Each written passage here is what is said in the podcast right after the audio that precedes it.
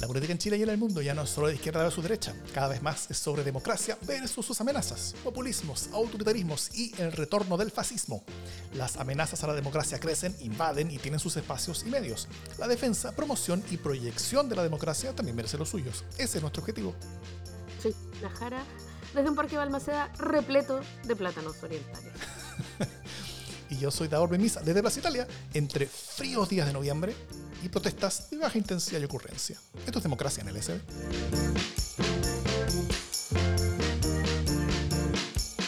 ¿Cómo estás, Jimena Jara?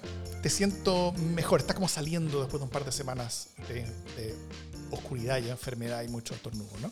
Sí, ¿sabes qué? Te voy a decir algo de súper triste y dramático, que es como que, no, como que llevaba, no sé, dos semanas y tanto, tres semanas casi, sin poder como respirar, hasta el fondo de los pulmones. Esa es como esa respiración que uno hace como... Esa no la podía hacer. Era como hasta la mitad. Eh, así que estoy feliz. Estoy feliz después de una larga agonía y de, y de remedios y antibióticos varios. Ya estoy al otro litro. O por lo menos eso creo. Estoy en el penúltimo día de mi antibiótico, pero igual estoy tomando Coca-Cola. ¿Cómo estás tú, Davor?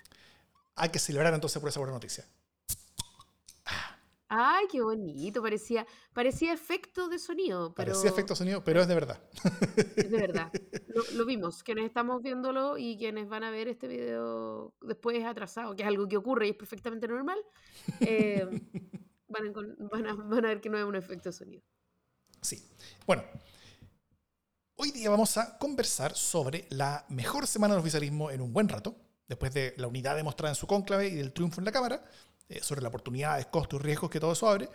Eh, y luego también vamos a hacer contrapunto en cómo los partidos de centro, o más o menos centro, o que actuaron como partidos de centro en esa votación, se partieron básicamente, eh, y por qué eso tiene de dulce y agraz, o de gracioso y medio terrible.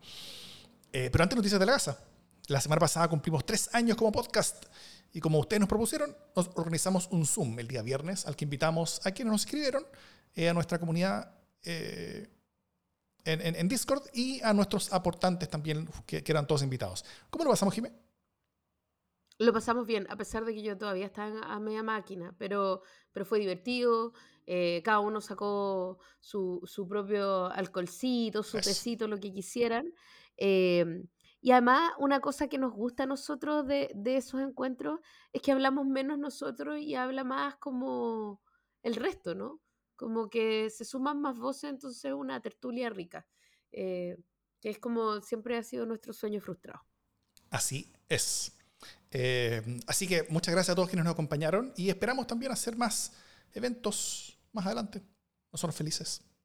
Eh, y también, finalmente, estamos empezando un nuevo mes. Ya, ya no están empezando, estamos, estamos a 8, pero esta semana debería salir ya el capítulo nuevo de LSD Sin Censura, que es el capítulo mensual exclusivo que hacemos en agradecimiento a nuestros aportantes, que mes a mes nos ayudan a hacer más y mejores podcasts. Así que si quieren sumarse a este creciente grupo de personas que se suma a esta misión de hacer podcast en defensa de la democracia, pueden hacerlo en los links que están publicados en notas del podcast si nos escuchan o en la descripción del video si nos ven. Eh, y recibirán pronto el LSD sin censura de este mes. Y también si quieren unirse al Discord, donde tenemos ciertas discusiones y conversaciones y donde invitamos a alguna de las cosas que hacemos. Eh, también está en los links del video o del podcast. Dicho todo eso, ¿vamos con los temas del día? Vamos.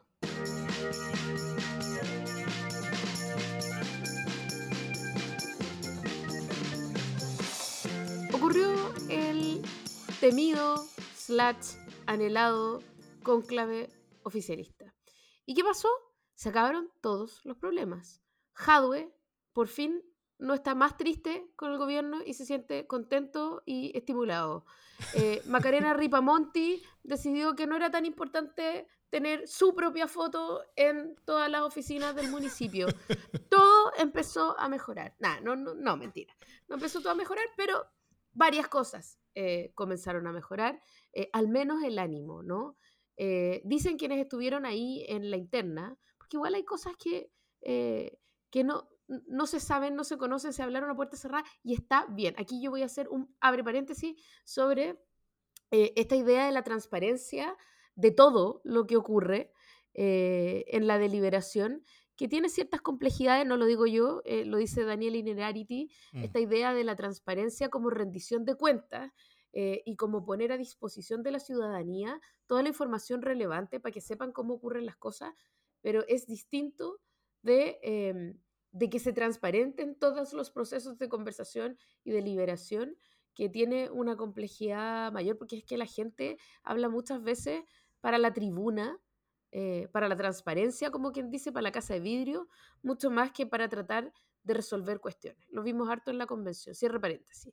Entonces, bueno, aquí hubo harta conversación a puerta cerrada. Según Mm. la ministra del Interior, Carolina Toá, se dijeron cosas rudas, eh, y más bien, porque un cónclave eh, en el que se juntan 100 personas para resolver o para tratar de resolver problemas, para tratar de ver cómo se sale del embrollo, en el que no se dicen cosas rudas, no sirve para nada. Había pendiente. Eh, había cuentas pendientes, había gente picada, siguió habiendo gente picada, y, y además, eh, una de las cosas que como interesantes que me parece a mí es que se sinceró incluso en las declaraciones de prensa, como lo- los miedos, ¿no? Como este no va a ser un gobierno de la concertación.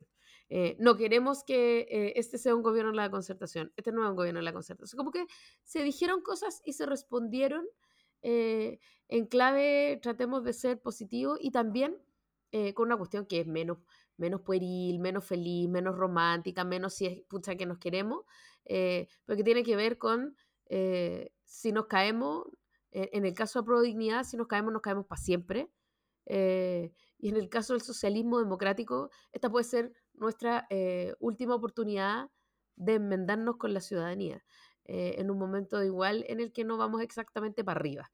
Eh, así que Mm. primó el realismo, no, no- no sé, como el realismo político. Cuidado con lo que dice a continuación. Bueno, el realismo, el realismo con moderación.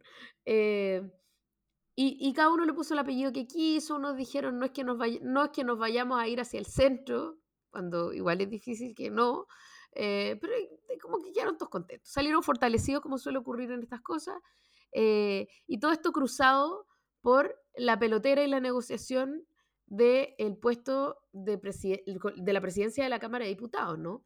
Que era hueveíto aparte. Entonces, bueno, quedaron, llegaron los, los comunistas súper picados, se fueron, yo supongo, bastante picados también, pero, pero sobados de lomo. Eh, entonces, eso igual interesante. Eh, han salido puras voces favorables al cónclave. eh, los acuerdos que ahí se empezaron a pensar respecto de la Cámara eh, de Diputados surtieron efecto. eh, y yo creo que en general hay cuentas alegres. ¿Cómo lo veis tú? Mm. Sí, creo que fue, eh, fue sorpresivo lo, bien que se todo. De hecho, como que, como que había espe- expectativa de, un men- menor resultado. De hecho, la-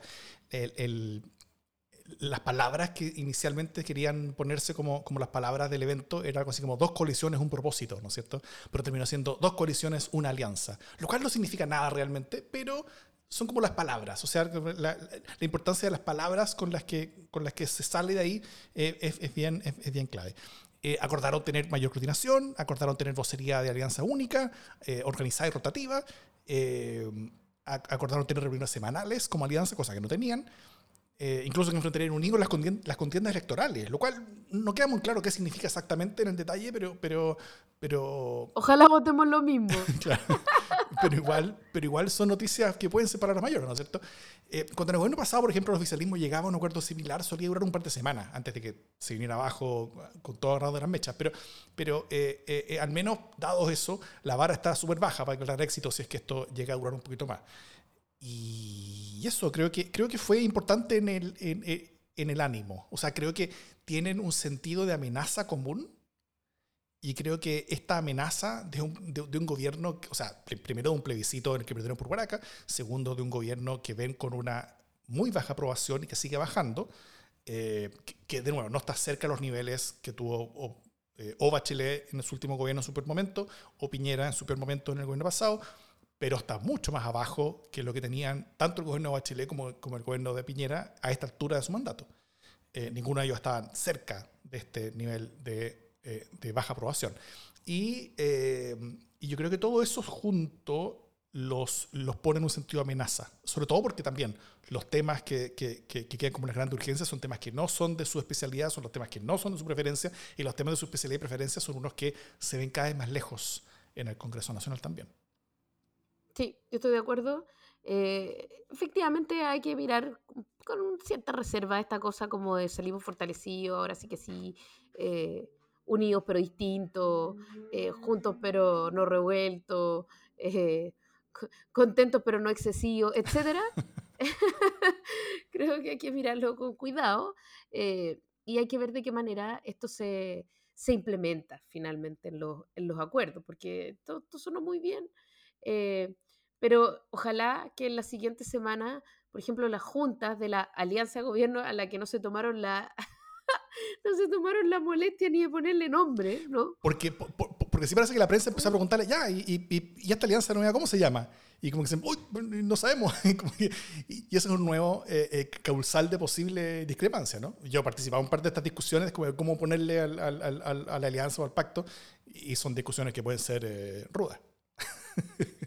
Claro, sí, pues, ¿cachai? Como que aquí alguien en, en, en el chat en vivo decía como Capuleto y Montesco, ¿no? Mm. como, la, como la alianza de gobierno de Verona.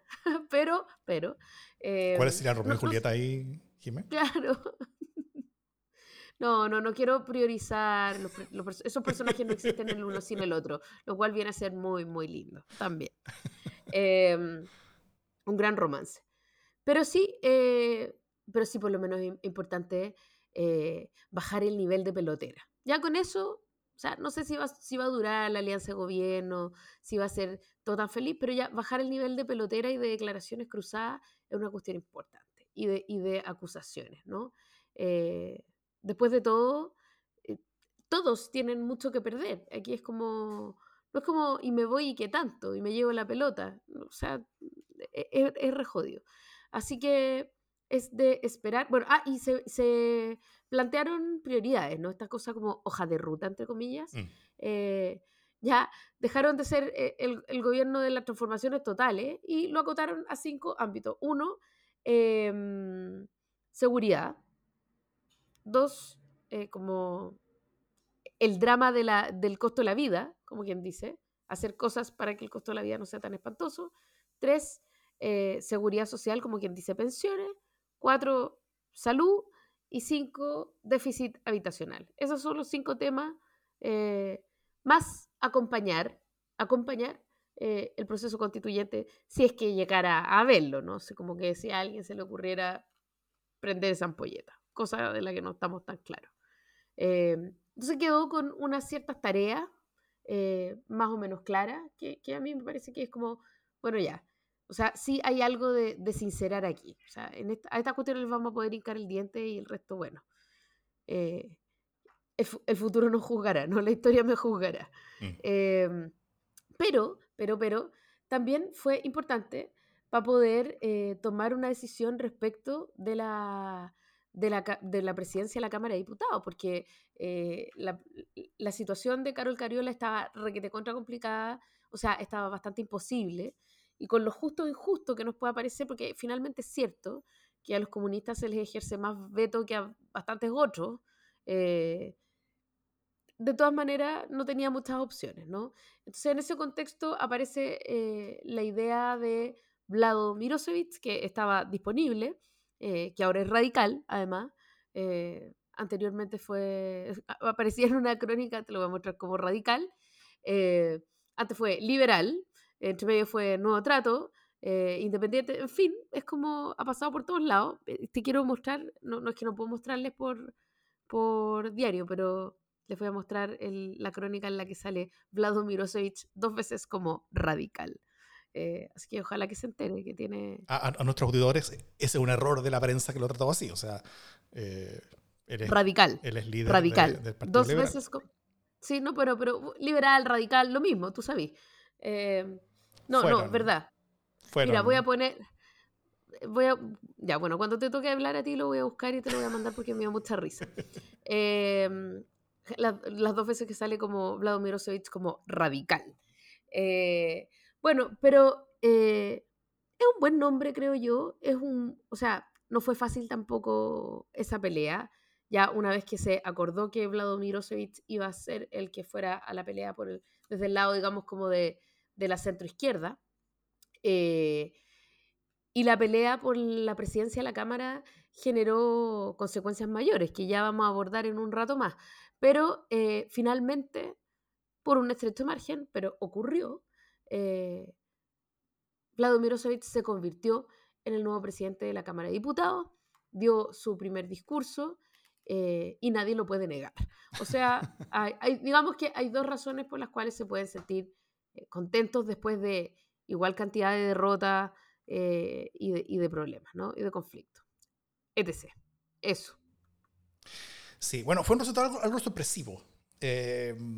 porque la cobertura en la prensa insistía que la oposición lo tenía casi ganado, ¿no es cierto? Esto es un acuerdo que se, al que se llegó en marzo y que se supone que, que tenía el, que, definía el control de la Cámara y de, las comisiones durante los cuatro años. Eh, ahora tocaba simplemente eh, el, renovar ese acuerdo y, y, hacer lo que debió haber sido el trámite simplemente de elegir al sucesor de, eh, de, Raúl Soto, que, que, le tocó los primeros ocho meses, que se supone que le, le tocaba ahora a Carlos Cariola. Muchos después del plebiscito dijeron, Carlos Cariola no, y entonces se subió el nombre de Vladimir como posible. Vladimir estaba ya como parte del acuerdo, él iba a ser el presidente de la Cámara en los últimos ocho meses del periodo. Eh, entonces lo que, lo que hicieron fue básicamente como que traer a esa figura que ya estaba en la lista y, y, ponerlo antes. O sea, fue más bien como un, un, enroque temporal, más que un intercambio de personas. Eh, o al menos así ha sido hasta ahora. Pero después de que hubo, bastantes problemas con el nombre de Carlos Cariola, algunos partidos empezaron a escindir, el Partido de la Gente, que yo nunca entendí por qué acordó con, con el oficialismo, y la democracia cristiana, que hay, bueno, de eso vamos a hablar más bien en la segunda parte, pero, pero, pero se salieron básicamente del acuerdo. Y en un momento se supone que la oposición decía, ya estoy listo, ya tengo los votos, estamos listos, vamos a elegir a nuestro, vamos a decir nosotros quién es el presidente de la Cámara, vamos a, definir quiénes son las presidencias de las... Eh, de las, de las comisiones y, eh, y listo. Pero el resultado fue distinto. Algunos han dicho que, que, que esos son los medios tirando el oficialismo para abajo, ¿no es cierto? Que, como que los medios insistieron una y otra vez eh, en, que, en que la oposición lo tenía casi listo y, y, que dicen que, que, eran los medios tirando el oficialismo para abajo. Pero yo lo veo exactamente al revés, porque gracias a que los medios insistieron en que la oposición lo tenía casi ganado, con un montón de declaraciones en off de, de, de, dirigentes de la de, dirigentes de, la oposición que decían, no, ya lo tenemos listo, y los, votos ya están, esto ya está listo. Eh, gracias a esa cobertura es que el resultado terminó siendo una enorme victoria para el gobierno o, por el oficialismo y una enorme derrota para la oposición. Eh, y, como yo no veo la tercera y la segunda operando para beneficiar al oficialismo, eh, arriesgando con ellos su credibilidad, entonces asumo que era verdad lo que decían y que la oposición en verdad tenía eh, el tema casi ganado en un momento y que lo perdieron, básicamente. O sea, la oposición lo tuvo en sus manos y, y, se les deshizo. Básicamente se les deshizo el partido de la gente, se les deshizo la DC en sus manos y terminó quedando un poquito ahí, la grande. Y, y, al final todo esto no fue más que el gobierno o, el oficialismo eh, manteniendo algo que supuestamente ya tenía desde antes. O sea, simplemente no perdió. Pero se supone que iba a perder, como ha perdido tantas cosas en, el último tiempo, pero en esta lograron como, como no perder esta nueva batalla. Eh, y eso creo que da bastante ánimo, ¿no es cierto? O sea, en un momento donde, donde yo, yo, creo que es donde más se necesitaba. Entonces, la suma de este, este conclave que fue, yo creo que sorpresivamente positivo eh, en su resultado final, y también este resultado de la Cámara que fue sorpresivamente positivo, eh, eh, al menos en el, sentido de que, de que, ganaron. Creo que hubo mejores resultados aún, que voy a contarlos después, pero, pero, pero, pero al menos no fue una derrota como, como pudo haber sido grande si es que el oficialismo, si la oposición le sacaba eh, la presidencia de la Cámara y de las comisiones al oficialismo. simplemente quiero, quiero, quiero, poner como el, como, como el ojo en lo importante que es esto. O sea, el, el definir qué proyecto de ley se vota, cuándo se vota, cómo se vota, tanto en, la sala, en el pleno, como en las comisiones. Todo el proceso legislativo eh, se basa en esas pequeñas decisiones de los presidentes de las comisiones y en, las decisiones de la mesa de la, eh, la Cámara. El que un, gobierno tenga ese, o sea, que el oficialismo tenga ese poder es algo eh, muy positivo y muy potente para ese gobierno porque va a poder llevar su agenda con sus propios tiempos. Si la oposición, en cambio, es la que tiene ese poder, eh, va a ser algo muy negativo para, o sea, va a ser algo muy positivo para esa, para esa posición porque va a poder eh, usar sus propios tiempos para, eh, para, para, eso.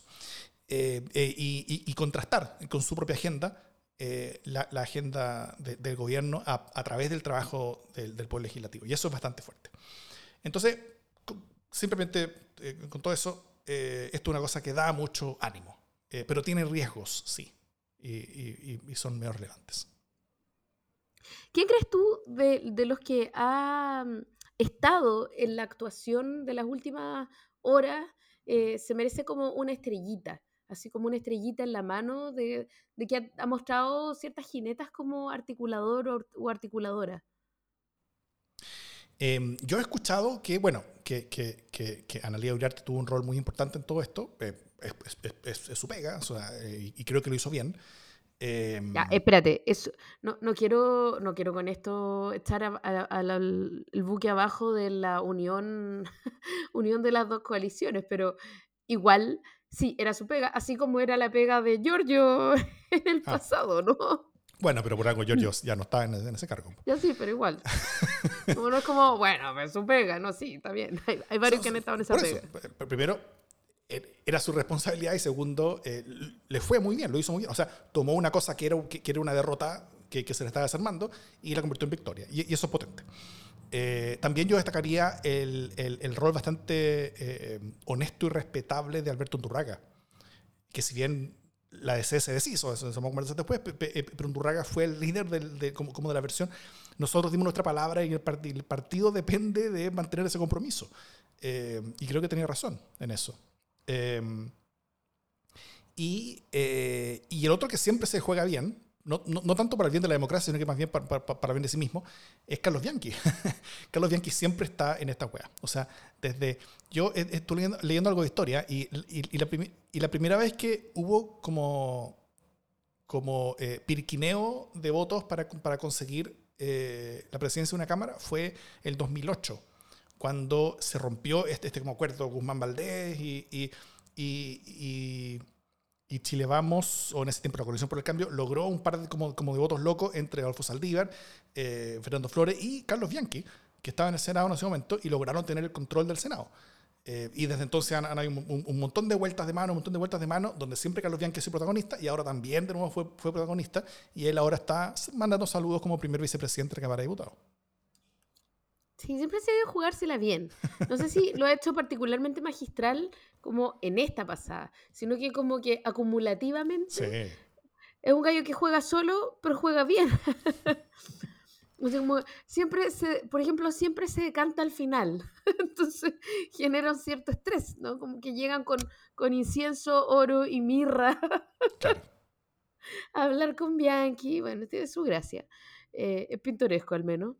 Y yo también creo que, que Analia Uriarte lo hizo espectacularmente bien en esta, o sea, tratando de esquivar el, el incendio mayor que implicaba la derrota de Carol Cariola, ¿no? También siento que el propio Vlado eh, ha jugado con mucha humildad, pero con bastante as asertividad, ¿no?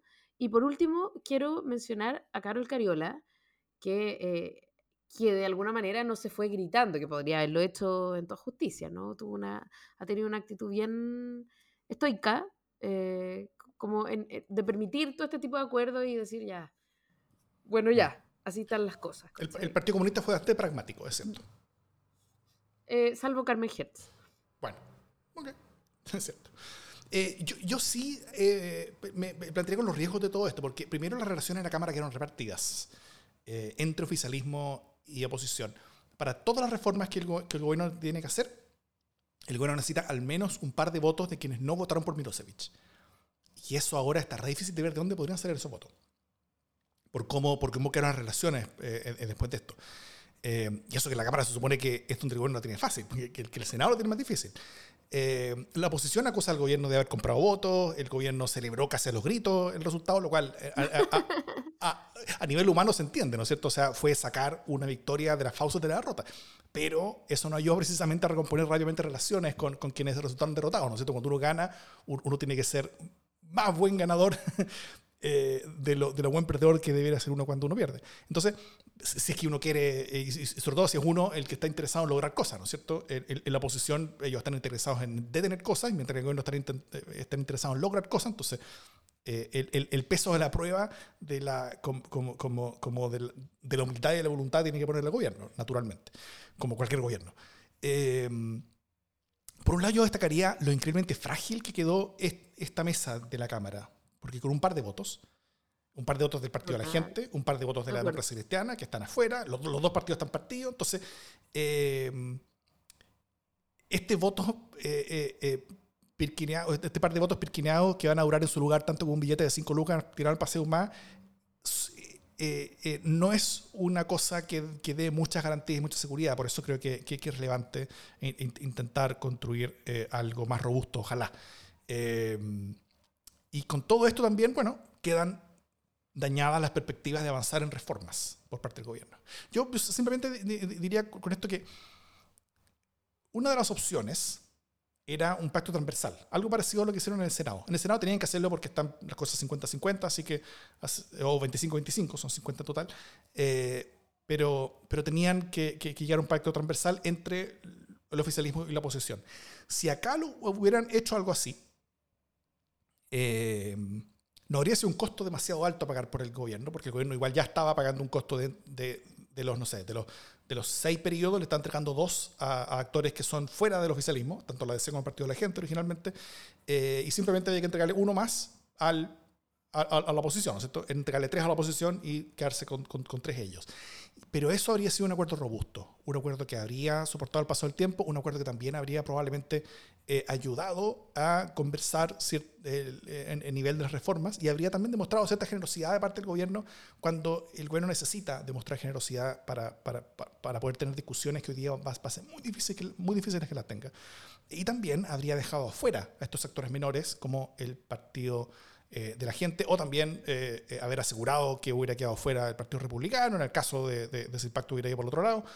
y estos actores populistas que, que son bien poco confiables, por ejemplo, el, el, par de diputados asociados a Pamela Giles, que, que, también son, fueron parte de este acuerdo, y, y, y, todo eso hace ver que esta cosa quedó un poquito frágil y ante cualquier movida de piso se pueden ir abajo. De hecho, la mitad de la Cámara son son 77 votos, o sea, con 78 votos uno tiene mayoría, y eh, fueron 77 votos los que, eh, los que, los que tuvo Vladimir Osevich. Entonces, eh, que es un poquito menos de la mitad. Entonces, es, es, es una posición frágil, complicada y que yo creo que no fue tranquilizadora. Yo creo que habría sido un mejor resultado para el gobierno el haber cruzado el charco, el cruzado la bandereta y haber hecho un acuerdo transversal. Creo que eso habría implicado ceder. Eh, yo no sé si habría sido fácil para muchas de las personas que están en la Cámara ceder, eh, pero habría logrado una cosa mucho más eh, simultáneamente, mucho más robusta, mucho más duradera y también que, que tendía más hacia, hacia un nivel de acuerdo y conversación que podía hacer más posibles estas reformas que hoy día se ven un poquito más lejanas. Ahora, ese yo creo que era el mejor escenario. El, el, el segundo mejor era este, o sea, el, que sí logró el, gobierno. Porque, porque el otro, el, haber perdido la presencia de la Cámara y que la oposición lo tuviera, eso habría sido mucho peor que, la, que, que como quedó la cosa. Y parecía que íbamos para allá. Ya, pero igual es como, esto es como el chiste de Álvaro Sala, eh, es fácil para ti decirlo, o sea, en el sentido de que eh, deberían haberse generado un acuerdo amplio. Claro, tú puedes generar un acuerdo amplio cuando no hay consenso con la oposición, pero cuando la misma gente que había hecho el acuerdo contigo te lo tira por la cabeza, es mucho más difícil hacer ese acuerdo porque en el fondo, y esto es algo que nosotros mismos hemos venido conversando, te pautean desde la derecha. O sea, están permitiendo que te pauteen todos. Y ahí también hay, un, hay una pérdida importante que hacer. O sea, yo creo que hay momentos en los que hay que negociar y hacer grandes acuerdos eh, y en ese sentido, por ejemplo, lo que se está haciendo en, en, interior, de tratar de generar como un acuerdo transversal por la seguridad pública y no sé qué, y no sé qué, en, el sentido de que deje de ser una política de gobierno o una sucesión de políticas de gobierno como eh, de corto plazo y pase a ser una política de Estado sancionada por todos los sectores políticos, eso tiene mucho sentido, es posible en ese contexto pero en el contexto como en el que estamos hablando, que estamos, estábamos arreglados, como decían los electrodomésticos, ya estábamos arreglados y de repente se cayó un cuchillo eh, y, lo, y, lo, y los del partido de la gente gritaban como locos, ¿cachai? Claro, pues, ¿cómo no te va a doler? O sea, obvio, que no, no se pueden arreglar las cosas, pues, ¿cachai? Eso. y, eso habría, un acuerdo transversal simplemente para terminar, habría permitido no seguir conversando con el partido de la gente. Lo habría sacado del cálculo porque ya dejaban de ser necesarios y simplemente tú conversabas con, con el otro lado y todos estos actores chicos quedan para afuera. Incluso la DC, eh, eh, eh, también puede quedar afuera por, por, por Gile. Bueno, ellos quedaron afuera ahora por Gile y, y, la DC ya sabe que se supone que a ellos les tocaba después de Carlos Cariola, la presencia de la Cámara. Ahora ya no van a tener la presencia de la Cámara, no van a tener presencia de la Comisión. y la influencia tanto de ADC como del Partido de la Gente bajó bastante en el Congreso por sus propias acciones, por ellos salirse del acuerdo. Ellos se salieron del acuerdo, intentaron apostar por algo mejor y terminaron perdiendo. Eso también es una elección. Eh, y, simplemente eh, eh, para terminar, hay, hay, pocas mejores maneras de empezar un periodo como presidente de la Cámara que, que, tu discurso inaugural sea interrumpido por un René Alinco que al parecer está medio borracho. Eh, y eso es un contraste, yo creo que, que, bueno para cualquier persona, o sea, yo, eh, eh, sería potente. Y yo simplemente destacaría como premio al, periodismo de la semana la, la, la, nota la tercera sobre ese incidente, donde varias personas decían que Alinco tenía alito alcohólico y que estaba como, como, como con voz traposa, con todo eso, mientras, mientras se puso a, gritarle a Vlado Mirosevic en, en, medio de la cámara. Y, y, la nota la tercera em, empieza con esta frase fue la gota que, fue la gota que rebasó el vaso. Maravilloso. Cuando los periodistas se, se, se, dan esos gustitos. Se inspiran, ¿no? Premio. Inspirador, sí. Sí, parecía, parecía titular de la cuarta, de los antiguos.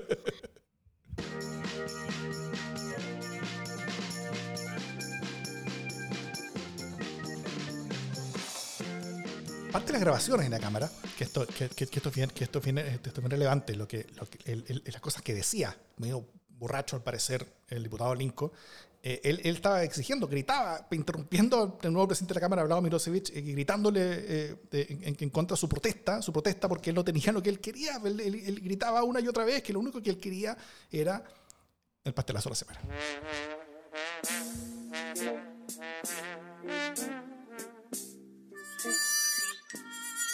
Bueno, mi pastelazo es Gloria Hood. Gloria Hood es exministra de Transporte gobierno anterior de Piñera. Eh, es la nueva presidenta de Bópoli, elegida hace poquito para devolverle a ese partido esa vocación de mirar hacia el centro, que había perdido hace, bastante rato, e intentando revalorizar los elementos liberales que sí tiene Evópoli eh, como parte de su mezcla. Eh, no es un partido liberal, pero es un partido que tiene liberales. Y como nueva presidenta de partido fue Torres Cero el domingo, donde le preguntaron sobre la, elección de la Cámara. Y, ahí dijo, y cito textual, Vlado Mirosevic es difícil de defender, es como Carlos Cariola II, es el rostro de la prueba, sus posturas han sido bastante extremas. Cierro cita.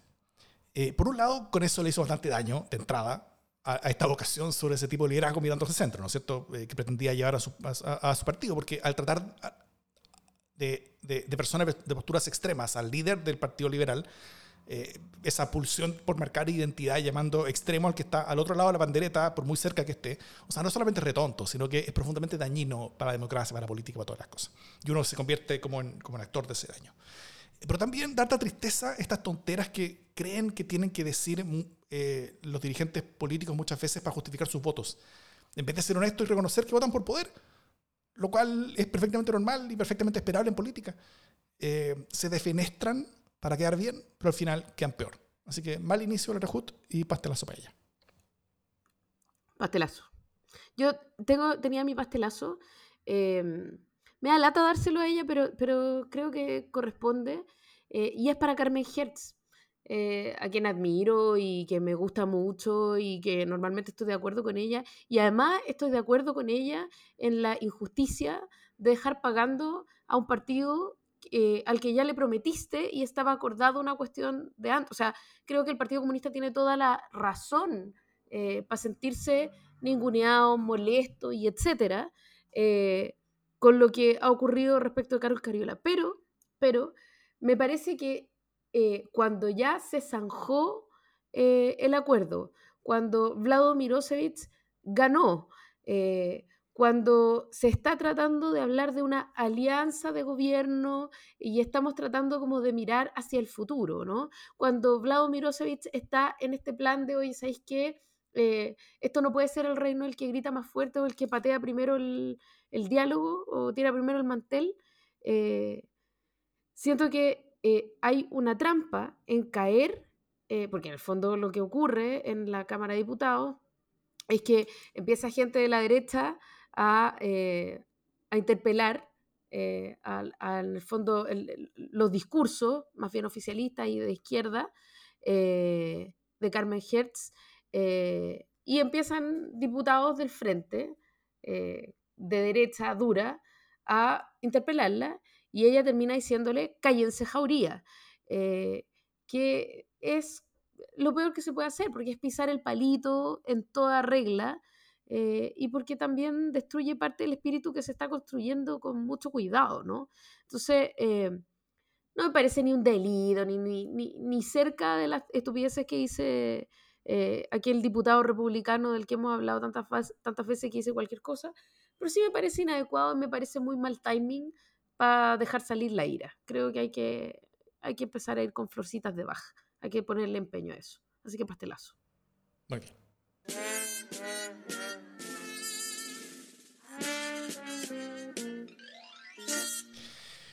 Bueno, la contracara de lo que pasó en la Cámara de Diputados eh, es como algunos partidos quedaron, bueno, partidos, eh, tanto el Partido de la Gente como la DC, tienen una enorme crisis en este momento.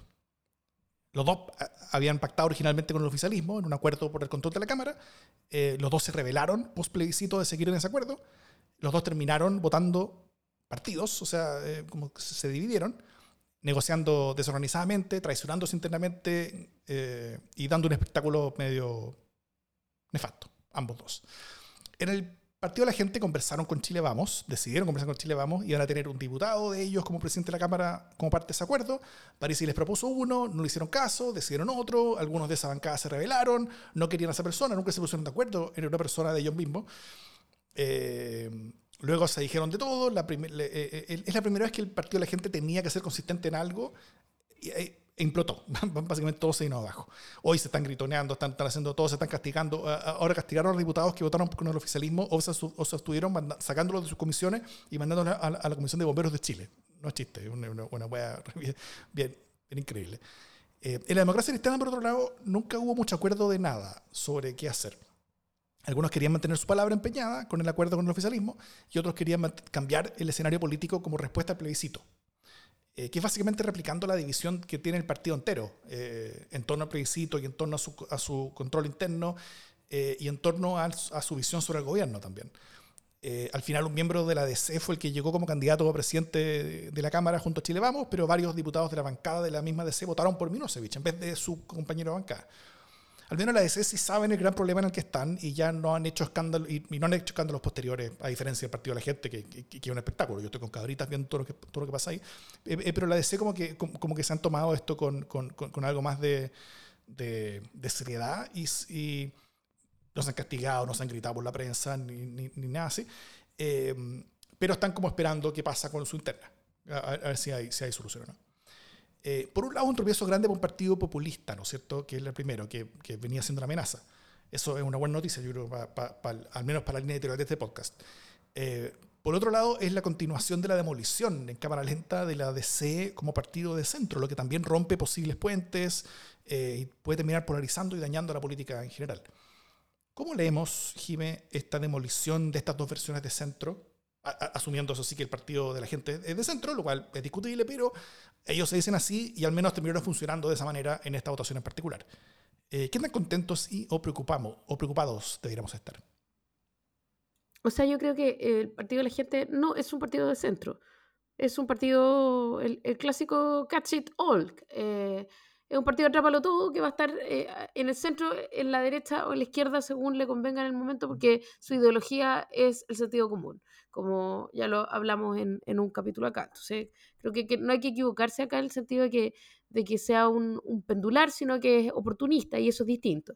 Eh, el partido el demócrata, demócrata cristiano sí que es eh, un partido que intenta ocupar el centro y que justamente este centro está dividido eh, tiene una, una, cara más en la derecha y una cara más en la izquierda y eso va a terminar rasgándolo más de lo que ya lo ha rasgado. O sea, esa cosa no termina en eh, el Partido Demócrata, eh, sino que va a seguir teniendo sus costalazos, creo yo.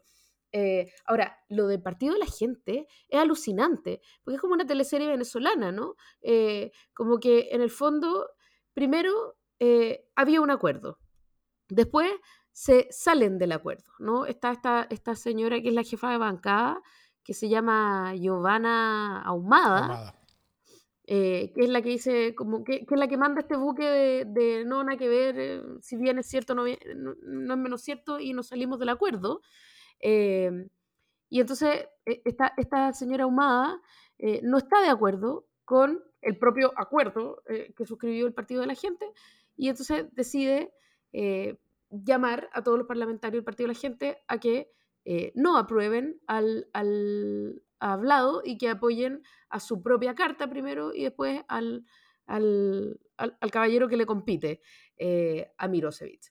Sin embargo, eh, tres personas del Partido de la Gente, tres integrantes de la bancada, que son Francisco Pulgar, Rubén Oyarzo y Karen Medina, votaron por Vlado Mirosevic. Entonces, esta, esta señora Ahumada los bulea por haber cumplido el acuerdo en contra de lo que había decidido la, bancada misma, pero que no es lo mismo que decidió la mesa del partido, ¿no? Entonces es una locura porque, eh, por un lado, tenemos la mesa del partido de la gente que quiere apoyar el propio acuerdo. O sea, lo que fueron, lo, que dijeron es que eh, denunciaron presiones, esta señora Humada denunció presiones de parte de la mesa, que ya se me olvidó cómo se llama el caballero de la mesa, Rubén algo, eh, que había ido a decirles que tenían que cumplir con el acuerdo, etcétera. Había habido como un maltrato y denunció maltrato de, de, la, de la, mesa del partido mismo, de la dirección del partido, eh, hacia la bancada, porque no querían cumplir.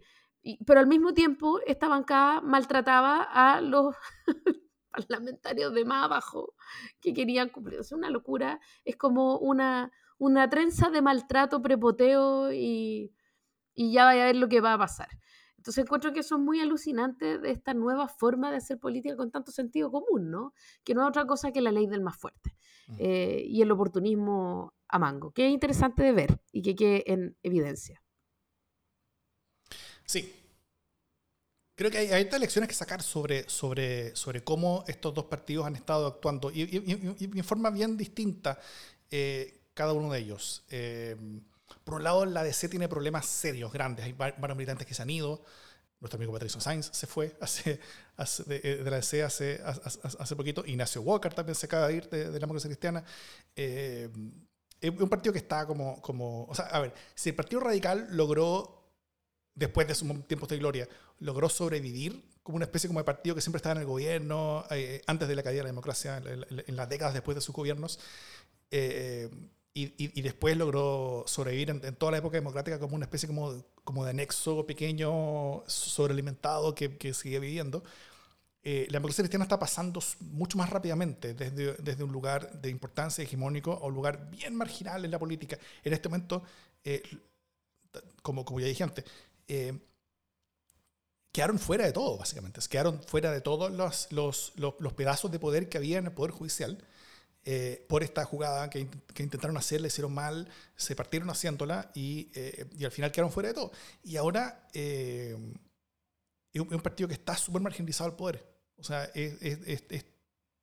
está a, un paso como de ser casi un, como, como centro extraparlamentario, ¿no es cierto? Como que, como que están fuera nomás de, de, la discusión, fuera del gobierno, fuera de la oposición, fuera de la toma de decisiones, fuera de la mesa de la Cámara, fuera de la, de, la presencia de las comisiones, y no tienen rol más que simplemente levantar la mano cuando les gusta algo y para votar que sí o que no. Eh, y eso es re fuerte un partido grande, un partido potente como lo había sido la democracia cristiana. Es un partido que tiene mucha más inercia que, eh, que, energía. Y las decisiones que van a tener que tomar ahora van a ser muy duras y muy complejas para ver si lo quieren salvar, para ver si vale la pena salvarlo incluso.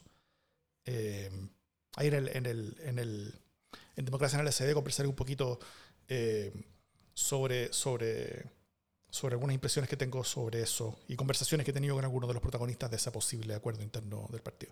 Pero... Eh, Subtítulos, suscríbanse. Claro.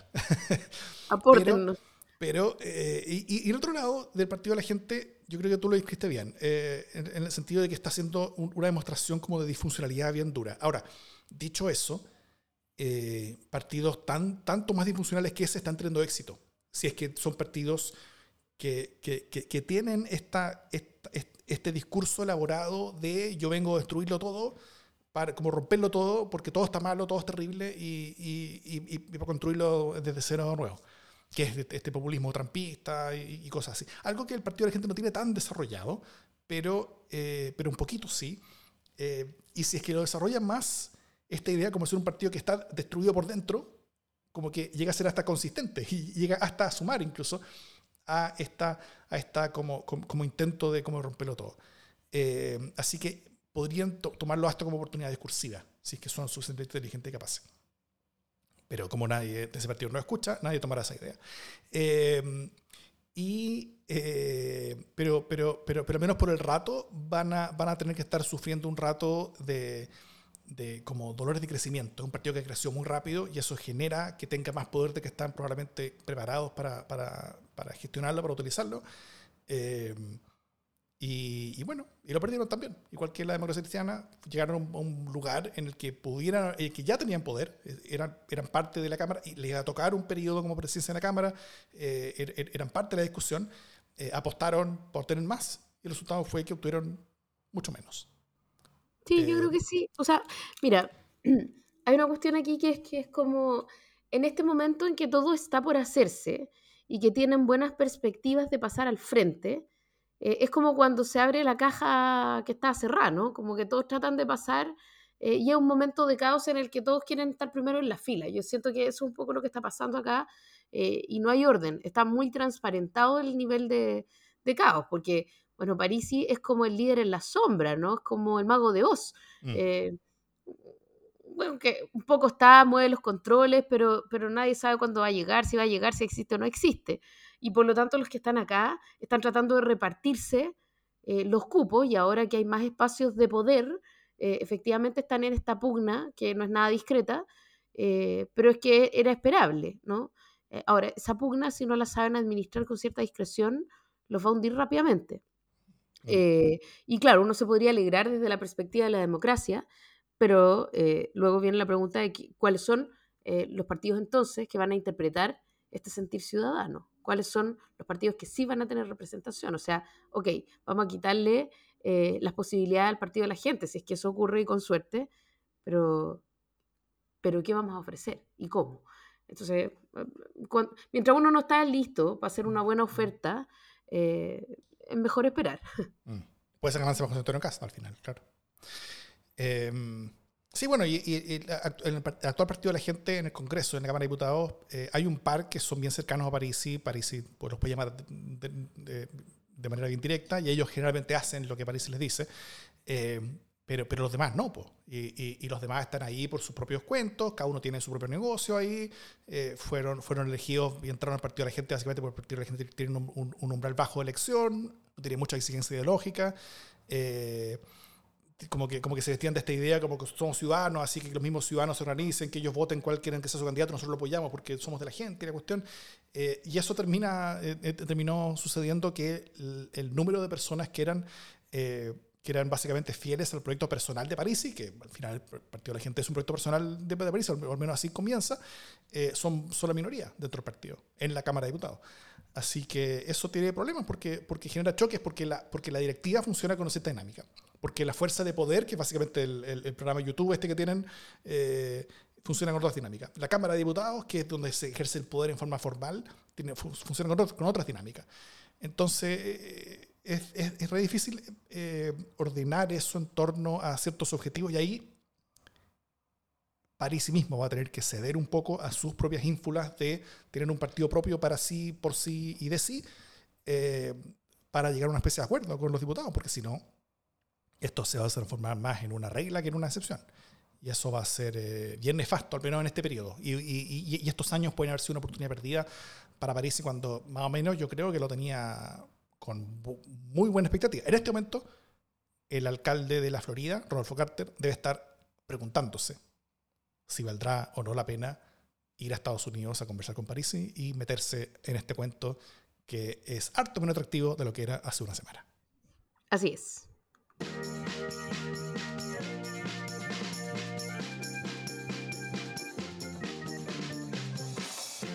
Las buenas noticias. ¿Qué buena noticia tienes, Jimena? El IPC subió por debajo de lo esperado en octubre y la inflación interanual vuelve a moderarse por segundo mes consecutivo. Eh, es poco frecuente que yo tenga una noticia económica como mi buena noticia, pero creo que en tiempos eh, turbulentos en lo económico esta es una súper buena noticia. Al menos la inflación eh, no está subiendo tan rápido como se esperaba.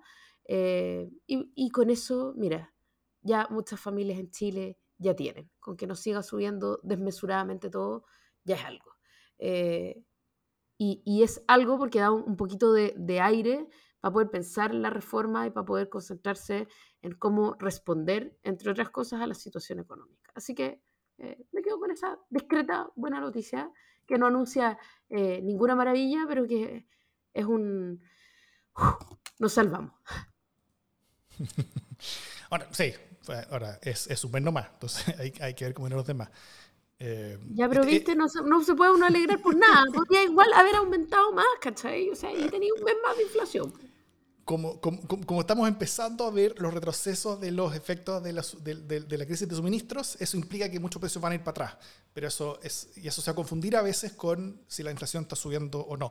Que lo mismo que pasaba hace tiempo, cuando la inflación solamente subía y la gente no sabía cuánto era inflación como real, como, como orgánica, o, eh, o, o, subidas temporales de precios por suministro. Pero bueno. Em, gracias, gracias por arruinar mi buena noticia. De nada, para eso estamos. La, mi buena noticia es la debacle en Twitter al mando de Elon Musk. Eso es una buena noticia. ¿Me explico? ¿Me explico? Por favor. Primero, Elon Musk se endeudó hasta los calcetines para comprar Twitter. Dejó en claro que no tenía raja idea de qué hacer con la empresa. Cuando llegó no tenía idea de qué hacer, estaba puro dando el ciego. La mitad de los auspiciadores se espantaron y se fueron con su llegada. Eh, él ha intentado contener al resto haciéndoles promesas, mientras lo que hace y tutea, él mismo destruye esas mismas promesas y los auspiciadores que quedan se van y escapan. Los ingresos de se dan a la cresta. El 90% de los ingresos eran, eran, propicios, eso está desapareciendo. Él está preocupado de aumentar el, flujo de ingresos de de, eh, de, como, como de, la verificación, que actualmente es como el 0,5% de su ingreso. Eh, todo ha caído como loco. Por eso él termina echando la mitad de la gente, porque no puede pagarles tanto con la plata que está perdiendo la Twitter como con la plata que él, debe. O sea, él, necesita que Twitter gane mucha más plata de la que ganaba antes para, simplemente pagar los préstamos que, adquirió para poder comprarla. Eh, y después de echar la mitad de la gente, ahora se dio cuenta que necesitaba muchos de ellos para llevar la empresa y lo está trayendo de vuelta. Eh, hay un caos total, pero caos total. La buena noticia no es porque la red vaya a cerrar eh, total, el mercado funciona y si Twitter cierra, alguna otra cosa va a tomar su lugar. Sino que, por algo que yo creo que es más importante que Twitter, que es cómo se desmorona la figura del gran hombre que empuja la historia por la fuerza de su voluntad y poder. Eso finalmente era Elon Musk, que eran tantos otros, Putin, también otro haciendo lo mismo. Eh, ahora, este más que está reducido como una versión medio patética y triste, que hace menotazos de ciego, de abogado, por haberse metido en algo que pensó que era fácil, pero terminó siendo complejo. Eh, y la caída de ese tipo de liderazgo que mueve al mundo y a las personas con su propia voluntad, yo creo que, y que ha sido tan protagónica en las últimas décadas en el mundo, sobre todo en el mundo tecnológico, se da en contraste de cómo ha ido surgiendo la idea del poder del ejemplo moral de una persona como movilizadora de voluntades, que es una cosa mucho más colectiva, que es una cosa mucho más más basada en valores, más basada en, en, en, algo mucho más profundo, que yo creo que es el caso del presidente de Ucrania, Volodymyr Zelensky. Al final son derrotas de diferentes formas de autoritarismo y son surgimientos de nuevas formas de renovada democracia, en un nivel bien primal, de, de valores, de cultura, de forma de liderazgo. Así que yo, todo esto, todo este caos, lo estoy viendo por un lado con harta risa, pero por otro lado como una cosa muy buena en, en, en el fondo. Oye, ¿y descargaste Mastodon? Todavía no, pero lo voy a hacer. Yo también. Creo que eh, es una buena semana para descargar Mastodon. Solo porque sí. Sí. Vamos a mover la aguja. Descarguemos Mastodon, hagamos ciberactivismo. A, a, propósito de mover la aguja, estoy, estoy, viendo ahora la aguja de las. Ah, volvió la aguja. De las elecciones de de Estados Unidos. Está muy peleado el Senado. La Cámara, la, la- la- la- la Cámara de Representantes está ya casi lista para los republicanos. Eh, el Senado está mitimuta. Cualquiera puede ganarlo. Pero no lo vamos a ver hoy día probablemente. Ustedes que nos escuchen el podcast eh, miércoles o jueves, por ahí nos van a estar escuchando, ya van a saber tal vez quién, quién ganó el Senado de Estados Unidos. Pero bueno, muchas cosas se juegan ahí y mientras grabamos esto está pasando, lo estamos viendo. Así es. Dicho eso, esto es democracia en LSD.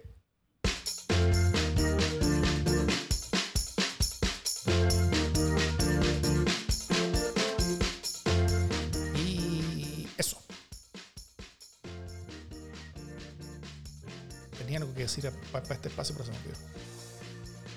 ¿Este espacio final? Se me olvidó. ¿Qué iba a hacer? Creo que hagamos algo distinto y no le pongamos final al final. Sí, para que ponerle. ¿Por qué? Tiene que tener crédito. empezó, em- empezó como un. como un descuido. ¿Quieres revelarte de esto? Sí, podemos, o sea, podemos algunas veces no tenerlo. No estar obligado a hacer la, la última sección de la última sección de la última sección. Me niego. Tú, tú, tú, tú, que todo esto va a quedar en el programa, ¿no es cierto? No voy a hablar más.